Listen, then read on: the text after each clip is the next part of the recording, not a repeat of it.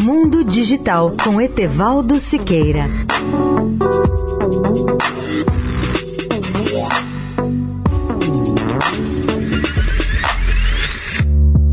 Olá, amigos da Eldorado. O Brasil terá em breve um dos mais modernos centros de desenvolvimento tecnológico voltado para o 5G, que é a quinta geração de telecomunicações móveis. Seu nome, Centro de Soluções para Telecomunicações 5G na América Latina.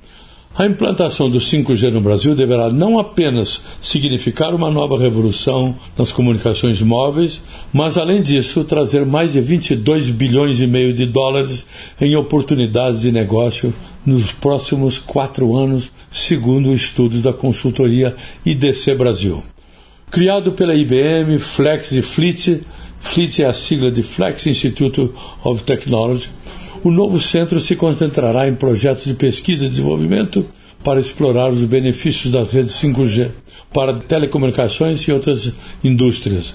O novo Centro de Soluções em 5G ajudará empresas em toda a região da América Latina, começando pelo Brasil, a utilizar as tecnologias de nuvem híbrida aberta. Localizado no Brasil, o centro vai utilizar arquiteturas abertas como Open Run em um ambiente simulado para as empresas testarem as suas inovações. Etevaldo Siqueira, especial para a Rádio Eldorado. Mundo Digital com Etevaldo Siqueira.